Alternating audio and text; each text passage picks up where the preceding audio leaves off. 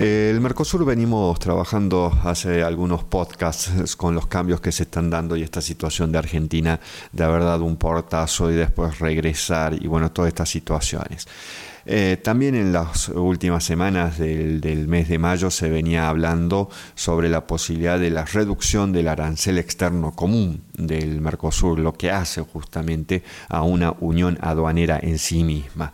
Con esa reducción, obviamente, las importaciones que iban a llegar iban a ser más baratas, pero tengamos en cuenta que esas importaciones no solamente se trata de productos primarios, sino también y en su mayoría de lo que viene a los países del Mercosur, se tratan de insumos, se tratan de partes que van a ser incorporadas, transformadas en un proceso productivo, en un bien industrial que se va a comercializar internamente y tal vez hasta llegue a exportarse del Mercosur, con lo cual tomar esa posición de que solamente hay que elevar los aranceles y no dejar de y dejar de importar y proteger la industria nacional, los perjudicados también son los mismos industriales que producen bienes con valor agregado que se venden eh, internamente dentro de nuestros países y finalmente somos todos nosotros como consumidores que terminamos pagando mucho más alto eh, un bien nacional, ¿sí?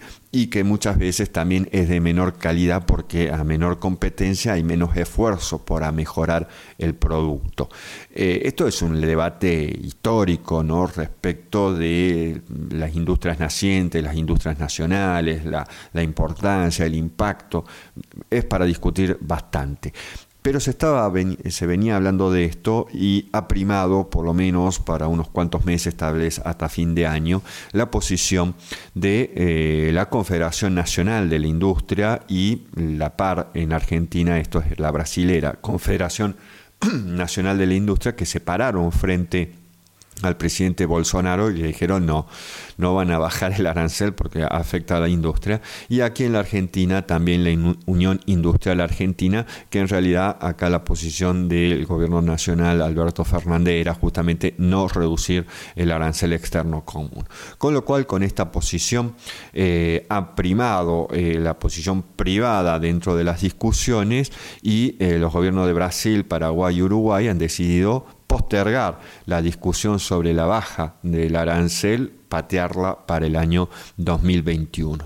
Asimismo, también se conoció que la cumbre del Mercosur se desarrollará de manera virtual el próximo 2 de julio, donde Paraguay va a pasar la presidencia pro tempore a Uruguay. Asimismo, no hay novedades, tampoco no habrá, ya se determinó, no habrá novedades respecto a la instrumentación del libre comercio automotriz en el 2030 y se debe tener en cuenta que eh, existen acuerdos en realidad bilaterales entre Argentina con Brasil y Paraguay y después eh, de Brasil con Paraguay.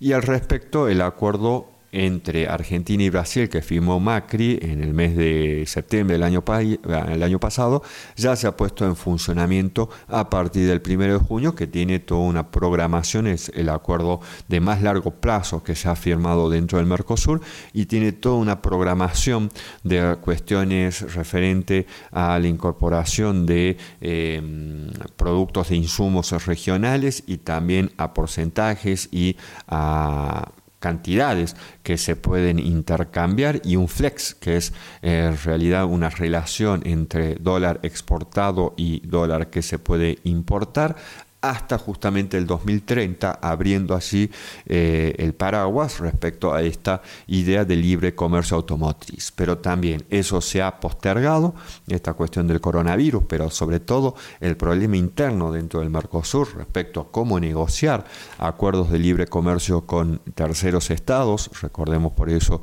Argentina estaba como salida de las negociaciones y algunos decía, bueno, aquí se quiebra Mercosur, sobre todo con Corea del Sur, con Canadá, con India. Eso también se postergó para el año, eh, el año que viene. Respecto a la automotriz, el problema principal es eh, Paraguay.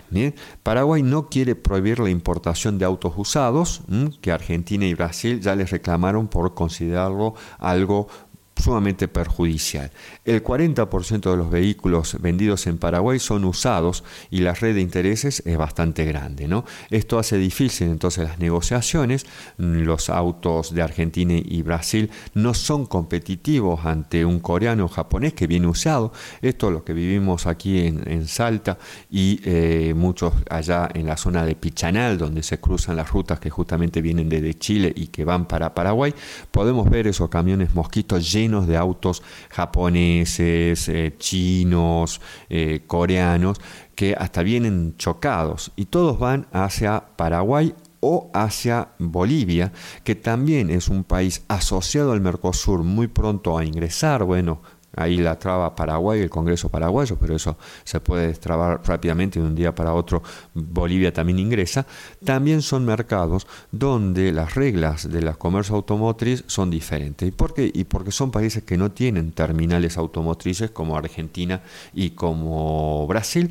Uruguay es mucho más pequeño y acepta eh, las relaciones, digamos, de no, no acepta autos usados, pero Paraguay sí y Bolivia también. Y eso son mercados entonces a los cuales las terminales que están dentro del Mercosur no le pueden vender porque no son competitivas, no pueden venderle un auto cero kilómetro competir con un auto coreano que ya la producción el del cero kilómetro es más barata y usado y que son de descarte muchas veces porque ya no pueden circular en aquellos países. Bueno, es algo que se necesita arreglar dentro del Mercosur mientras se está aplicando la nueva política automotriz común entre Argentina y Brasil.